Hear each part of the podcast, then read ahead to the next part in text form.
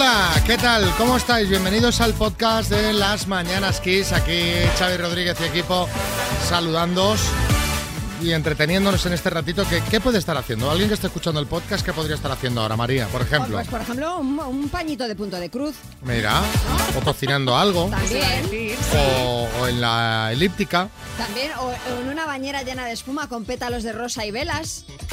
Bueno, ahí, hombre, no sé si este programa es pa- para un momento velas, Este programa, pétalos. Tiene, este programa tiene momentos que son para todos los momentos. ¿Sí? Sí. Pero para el momento pétalos, velas, oscurito.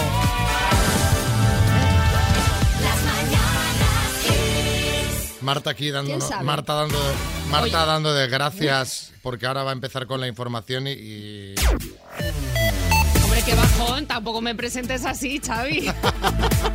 ya viene la Última- de las desgracias. últimamente es Sí, últimamente es Eh, un drama. subidas de precios de luz, guerras, pandemias. La verdad es que la actualidad Pero- no, no- pero un- no es culpa tuya. Pero un momento, hemos tenido un tercer puesto en Eurovisión que Hombre. es verdad. celebrar. Es Hombre, verdad, jolín, no todos son malas noticias. Bueno, venga, va, el Consejo de Ministros estudia la ley del aborto. Sí, este martes se va a estudiar el anteproyecto que reformará esa ley para garantizar el aborto en la sanidad pública, eliminar la exigencia del consentimiento paterno para las chicas de 16 y 17 años e introducir nuevos derechos como la baja laboral para reglas que provocan dolores incapacitantes. La norma incluirá también un permiso retribuido para las embarazadas a partir de la semana 39 de gestación. Se abren las fronteras con Marruecos. Pasada la medianoche se ha procedido a la reapertura del paso por vía terrestre entre las ciudades de Ceuta y Melilla con Marruecos. De esta manera, los pasos se vuelven a abrir tras más de dos años cerrados por la pandemia y por esa crisis diplomática que tuvo uno de sus momentos de máxima tensión con la entrada ilegal de miles de inmigrantes hace ahora justo un año.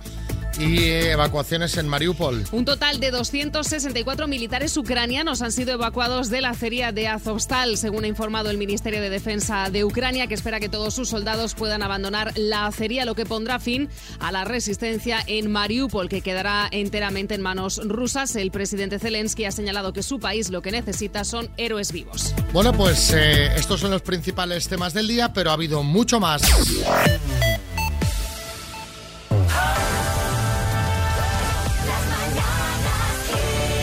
Buenos días, Nuria. Buenos días, Xavi. ¿Cómo estás? Muy bien, ¿y vosotros por ahí? Pues hombre, pues muy Pues bien, bien, pero no tan también, bien como tú. Porque tú estás, tú estás, Nuria, estás Dime, enamorada. María. Estás enamorada. Ay, ay. Ah, sí. Estás enamorada. Y se celebran 10 años de ese amor con Ay, Natalio. ay, ay. Ah. Y Natalio ha querido que te llamáramos para felicitarte por ello. Ah, pues muchas gracias, María. Mira, nos ha dicho él que de sus Dime. 62 años de vida, estos últimos 10 han sido los mejores y que tú eres el motor que le hace seguir adelante, Nuria. Ah, qué fuerte, ¿no, María? A ver, no lo sé, dímelo tú, dímelo tú. Bueno, él la verdad es que tuvo una buena carta de presentación contigo porque nos ha contado que él a, Sí. quien, eh, a quien conoció primero fue a tu hijo, Sí, sí, a mi Juan Alberto, sí. que se portó muy bien con él, entonces claro, si un hombre ya se porta bien con el hijo de una, tú- a ti ya te entró bien por el ojo de primera mano, Claro. ¿no? Sí, sí, y yo fui pues a ver quién era. Ah, a ver quién es este, ¿no? Mi Juan Alberto me explicaba, si pones de mala cena y tú lo tienes que conocer, digo, niño, yo no lo conozco. Digo, pues como viene en el autobús, pues yo voy a ir a la parada a ver quién es. Entonces, pues yo fui a ver al Natalio. Y cuando lo viste, Me que gustó mucho el Natalio. Ah, dijiste, este... Entonces ya te interesaste este, más, este ¿no? para mí, sí, este está muy bien para mí. Pues, eh, pues Nuria, nos alegramos mucho y que, que este amor ya dure no solo 10 años más, sino ya para siempre. Ay, vosotros que lo veáis también, María. Claro, que sí, muchas claro. gracias. Claro, ¿sabes? Y me pueden mandar unas pastillas. ¡Claro! ¡Hecho! Venga, un beso Besos. muy grande para todos. Venga, un saludo.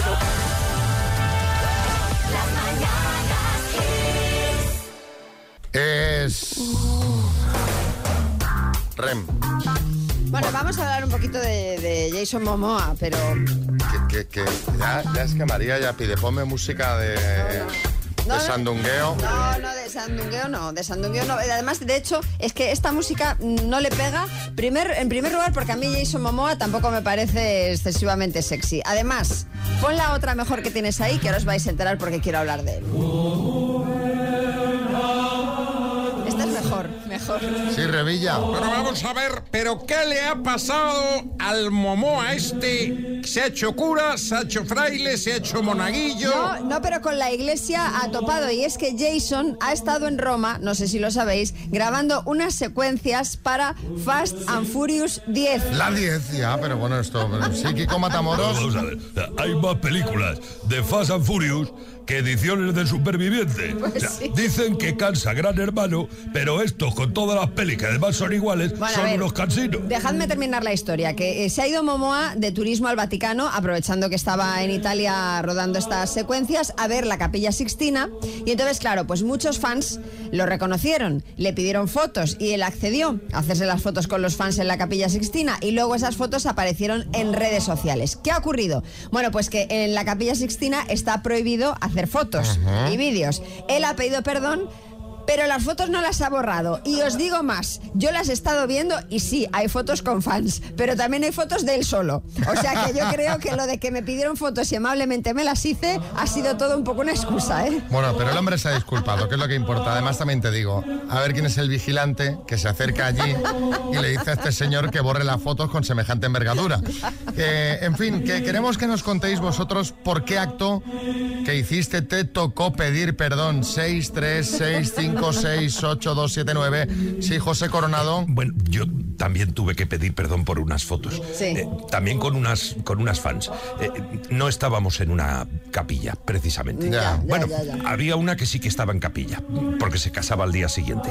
Eh, eh, eh, bueno, ya, ya me entiendes. Bueno, sí, sí. Un conocido me, me contó que se había liado con la eh, no- mujer de, de un buen amigo mío. Y yo pues tenía que haber ido a contárselo a mi mejor amigo. Pero no lo creí, creí que eso era mentira y no se lo conté. Y después el conocido este le dijo que me lo había contado. O sea, quedé como, como el culo. Y le tuve que pedir perdón. Y yo creo que desde entonces la amistad, evidentemente, pues se deterioró mucho. Hombre, es que, va- es que vaya papelón también, ¿eh? Claro. Y se lo tendría que haber dicho. No sé yo. Yo creo, Pepe, que tampoco obraste mal del todo, porque hay veces que la prudencia... Sí, ¿No? sí, sí, es muy Es- es complicada, muy complicada esta. en la boda de la tía de mi mujer. Me dijo uno de sus primos, ¿sabes que hay no sé qué, hay una botella de vino está muy bien, que tiene buena pinta, qué tal? Nos cogemos un par de botellas, nos vamos para la habitación, nos echamos allí y ya pues, ¿sabes? Y nos pidió un camarero. Él se fue corriendo y me dejó, me contó el percal ahí, coño, cuando me giré, me dijo, cuidado, cuidado, me giré, se me había la botella al suelo, se metió en la botella y bueno, la apagué, claro está. Y al día siguiente, cuando nos levantamos, pues fui a pedirles perdón a ellos. Claro, ¿Cuánto costarían esas botellas? Porque... Claro, depende de la botella de vino.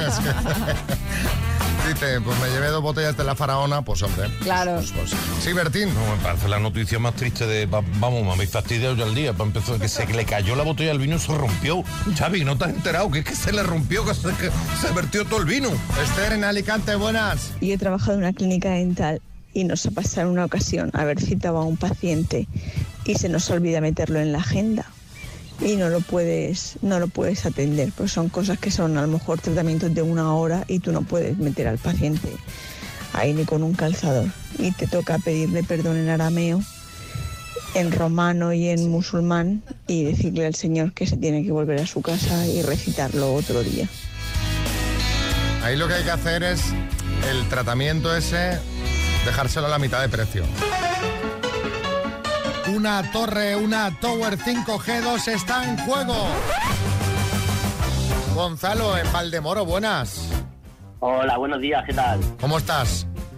Pues mira, aquí en la oficina tra- trabajando. ¿Ya tan pronto? Sí, para que veas. ¿Pero qué quieres, salto. qué quieres, heredar la empresa o cómo va esto? No, hombre, todavía no. Todavía no. Ah, que claro, a estas horas de la mañana. Bueno, bueno, está bien, así no, no pillas atasco, entiendo, para ir al trabajo tú. Efectiva- efectivamente, por eso lo hago. Bueno, oye, eh, Gonzalo, ¿te gustan las hamburguesas? Claro, Ajá. ¿Y tú de qué eres? ¿De McDonald's o Burger King? no de Burger King. Yo soy de los dos, la verdad. Eh, Esto hay que ir variando, una dieta variada, ¿sabes? Y dirás, ¿por qué me lo pregunta? Pues que vas a, porque vas a jugar con la B de Burger King. ¿Eh? Venga, estupendo. Pues venga, con la B, Gonzalo de Valdemoro. Dime, elemento en una cocina. Barra. Cadena de comida rápida. Burger King. Personaje de dibujos. Eh, Bad Bunny. Utensilio de limpieza. Eh, paso. Ciencia. Botánica. Raza de perro. Beagle. Película. Eh, paso. Utensilio de limpieza. Una valleta, por ejemplo. Ah, sí, sí, sí. Gonzalo. Una valleta. Y película con la B, pues por ejemplo, Batman, Beethoven. eh, luego, elemento en una cocina barra. eh, Bueno, bueno, sí, sí, bueno, sí, cocinas con eh. barra, o sea que la podríamos dar por. Por Bueno. eh, eh, correcta. Y de, de personaje de, de dibujos has dicho Bad Bunny. No, Bad Bunny, quería Ah, decir, vale, pero vale. lo he hecho un poco mal, lo he hecho un poco mal. No, ya sé, ya será por hacer el chiste. Pues han sido eh, cinco aciertos. Taza, taza Sí. va, ¿vale? Vale, Muy bien, muchas gracias chicos, que vaya bien. A ti, Venga. sí, chicote. Mira, teniendo una barra en la cocina y no teniendo valleta a mano, dale un repasito Sí, la a la que sí.